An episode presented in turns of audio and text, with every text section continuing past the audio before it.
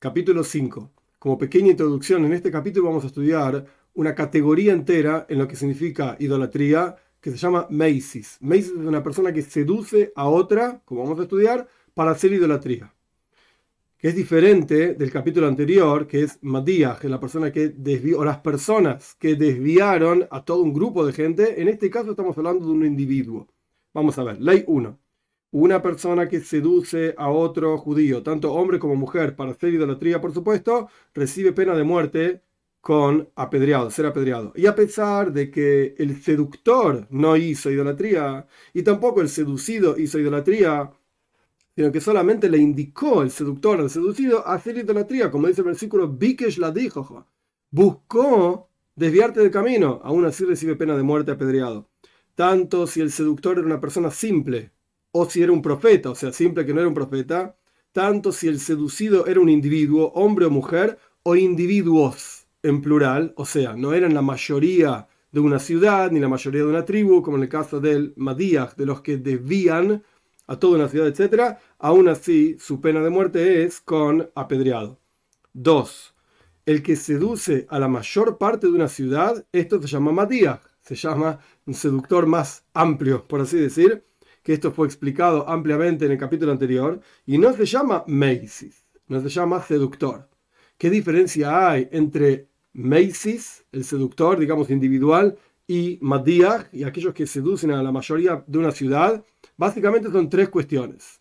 La cuestión número uno es que el Macy's, que la Torah es muy estricta sobre este personaje, el Macy's no necesita advertencia. Es decir, no hay que decirle, mira que si vos seducís a una gente, te van a apedrear, etc. No necesita advertencia. Por el otro lado, ni siquiera el Macy's es tan estricta la cuestión que ni siquiera es necesario para castigarlo que la gente seducida haga idolatría. ¿No? En el caso de Madías, sí. Y por último, lo vamos a estudiar ampliamente, el Macy's se puede emboscarlo, es decir, como vamos a estudiar, arreglar para terminar castigándolo, digamos, sin que él se dé cuenta que están siendo testigos de que él está seduciendo gente, etcétera, como vamos a estudiar ampliamente. Esas son las tres diferencias entre Macy's y Matías. Vamos a ver. De vuelta, Alaja Beis, la, segunda ley. Una persona que seduce a la mayor parte de una ciudad se llama Matías, no se llama Macy. Son seductores igual, pero de otra forma. Si esta persona que desvió a la mayoría de la ciudad se llama un profeta, profeta falso por supuesto, pero la gente lo conoce como un profeta, entonces recibe pena de muerte con apedreado, esquila. Y aquellas personas que fueron desviados son como individuos, como estudiamos en el capítulo anterior, es una diferencia si es la mayor parte, una congregación, se lo juzga cada uno que hizo idolatría, etc., y se les corta la cabeza, pero si se juzga en forma individual, reciben piedrazos, apedreados.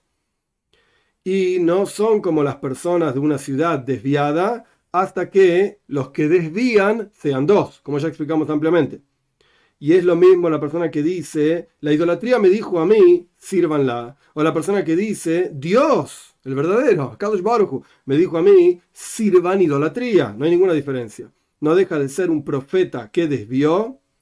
Y si fueron desviados tras de él la mayor parte de una ciudad, ese profeta recibe apedreado. Una persona que es Macy's, es decir, seduce, es un individuo, seduce tanto en plural como en singular recibe pena de esquila, apedreado. ¿Cómo funciona? Una persona que le dice a su prójimo, a su compañero, por así decir, serviré idolatría, vamos a servir idolatría. Vamos, que yo voy a servir idolatría o vos vas a servir idolatría. Vamos y vamos a servir idolatría juntos, tal idolatría, que la forma de servir esa idolatría es de tal o cual manera voy a hacer una ofrenda, un, degollar un animal, voy a ir y voy a degollar un animal, vamos a degollar un animal juntos, voy a ofrendar una ofrenda de quemado, puede ser incienso, puede ser una parte de un animal, etc. Voy a ir y voy a ofrendar una ofrenda de quemado, vamos a ofrendar una ofrenda de quemado, voy a hacer nisuj, una libación, vamos y vamos a hacer una libación, vamos juntos a hacer una libación, voy a prosternarme, voy a ir yo y prosternarme, vamos juntos a prosternarnos. En cualquier caso se llama Macy's. En el caso de Madías tenía que ser en plural, vamos todos a hacer idolatría. Acá puede ser en singular también.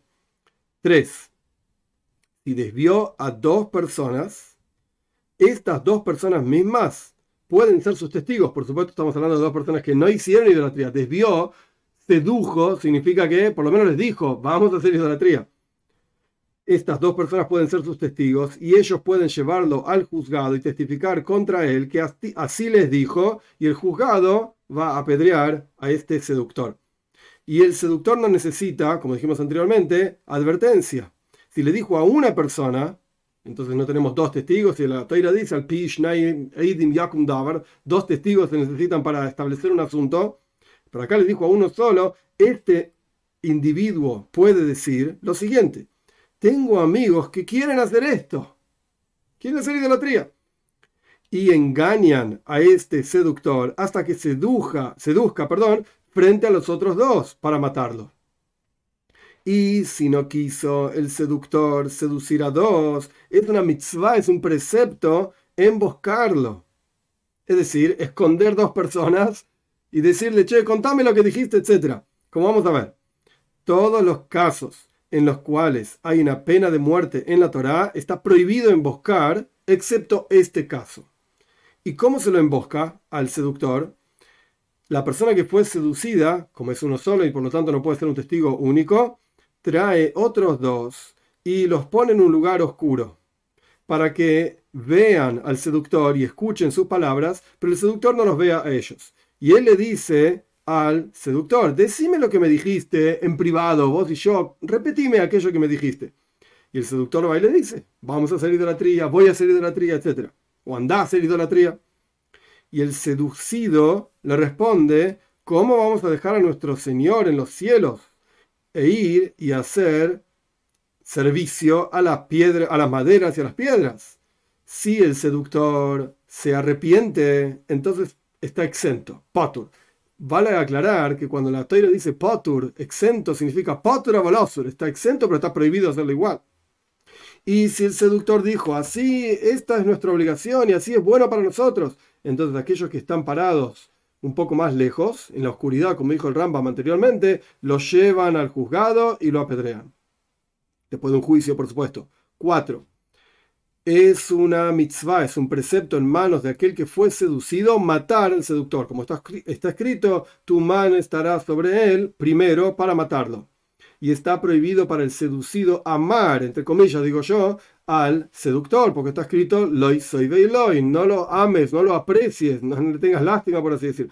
Por cuanto está escrito respecto del que odia, está prohibido, déjalo, o sea, no lo odies, sino que ayúdalo. Uno puede pensar que a este también lo tiene que dejar, tengamos lástima de él. La toira dice, no lo escuches y por cuanto está escrito no te pares sobre la sangre de tu prójimo, uno podría pensar que en este caso también uno no debería pararse sobre la sangre de este prójimo. Por eso la Torah dice, no tenga misericordia sobre él. Y está prohibido para el seducido aprender mérito. Bueno, digamos que en realidad lo hizo sin querer, etc. Esto está prohibido. Por cuanto está escrito, no tengas compasión. Y si le conoce el seducido sobre el seductor algún tipo de culpa, no tiene permiso hacer silencio de esta culpa. Por cuanto está escrito, tampoco lo cubras, tampoco lo protejas, digamos. Y la advertencia de una persona que seduce sin ser profeta, sin decir yo soy profeta de tal idolatría o de Dios mismo, etc. ¿Cómo sabes? ¿De dónde se aprende esa advertencia? Por cuanto está escrito y todo el pueblo de Israel van a escuchar y van a ver y no van a hacer esto más. 5. Una persona que seduce a otros para servirlo a él y les dijo, sírvanme, si efectivamente los sirvieron, recibe pena de muerte con skila, ser apedreado. Pero si no lo sirvieron, a pesar de que lo aceptaron como Dios y dijeron, sí, efectivamente sos Dios, pero no hicieron ningún servicio, no recibe pena de muerte con apedreado. Pero si sedujo a servir a otra persona, sírvanlo a él, por así decir o a cualquier otro tipo de idolatría, si aceptaron esa persona como Dios o esa idolatría como Señor, como Dios, etc., dijeron sí, vamos a hacer el servicio, a pesar de que todavía no lo sirvieron, ambos reciben pena de muerte con apedreado, el que seduce y el seducido, por cuanto está escrito, no lo ames, o sea, tampoco consientas con él, no lo escuches a él, he aquí, si lo escuchaste y consentiste, a pesar de que todavía no hubo servicio, recibe pena de muerte de cualquier manera. 6. Un profeta que profetiza en nombre de la idolatría. ¿Cómo funciona? Esta es la persona que dice, me dijo tal idolatría o tal estrella, que es una mitzvah, es un precepto hacer de tal o cual manera, o no hacer esto o aquello. Incluso si este profeta de idolatría apuntó correctamente y dijo la halajá, la ley, como corresponde para impurificar lo que es impuro y para purificar aquello que es puro, si le advirtieron frente a dos testigos, esta persona recibe genek, ser ahorcado, que no es la horca clásica que uno tiene en la cabeza, digamos, colgando un hilo, etcétera, era otro tipo de ahorcado que el Rambam explica ampliamente en las leyes de Sanedrin. Como está escrito, y aquella persona que hable en nombre de otros dioses y morirá ese profeta. La palabra de morirá significa la clásica muerte en la Torá, que es ahorcado. Y la advertencia de esto es, dentro del versículo que dice, el nombre de otros dioses no mencionen. 7. Y está prohibido hacer un tipo de discusión. Dinut shuva. Din significa literalmente juicio, chuva significa respuesta. Pero sea, un ida y vuelta de respuestas con, este, con aquel que profetiza en nombre de la idolatría y no le preguntamos a él ninguna señal ni ninguna maravilla. Y si lo hizo por sí mismo, hizo maravillas y milagros, etc., no prestamos atención sobre esto y no pensamos tras de él, ¿será que son verdad o no son verdad, etc. Y toda aquella persona que piensa en los milagros que éste hace, quizás son verdad, está transgrediendo un precepto prohibitivo. Por cuanto está escrito, no escuches las palabras de, este, de aquel profeta.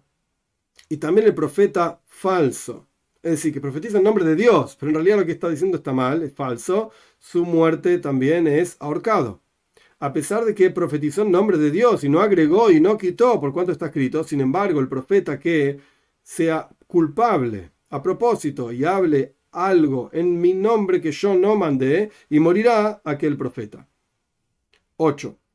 Es lo mismo un profeta que profetiza lo que no escuchó en su visión profética, o sea, no le fue dicho a él en su visión profética, o quien escuchó las palabras de otro profeta y dice, eso me fue dicho a mí en realidad.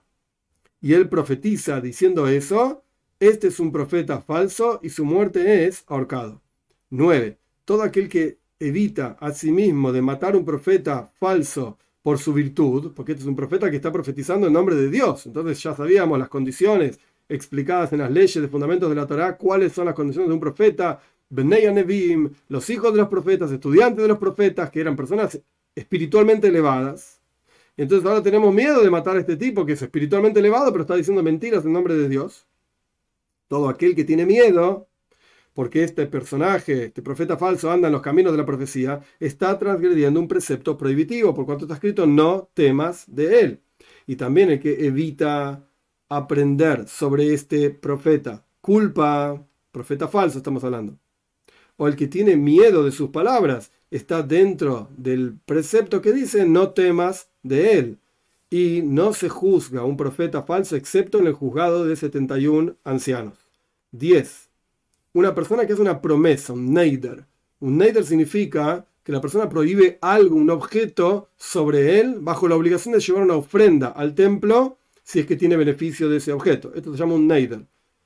Una, esto está ampliamente explicado en otro lugar, en el Rambam, Sefer Afla, en el libro de justamente promesas y cosas que uno se separa a sí mismo de esas cuestiones. Se prohíbe a sí mismo esas cuestiones.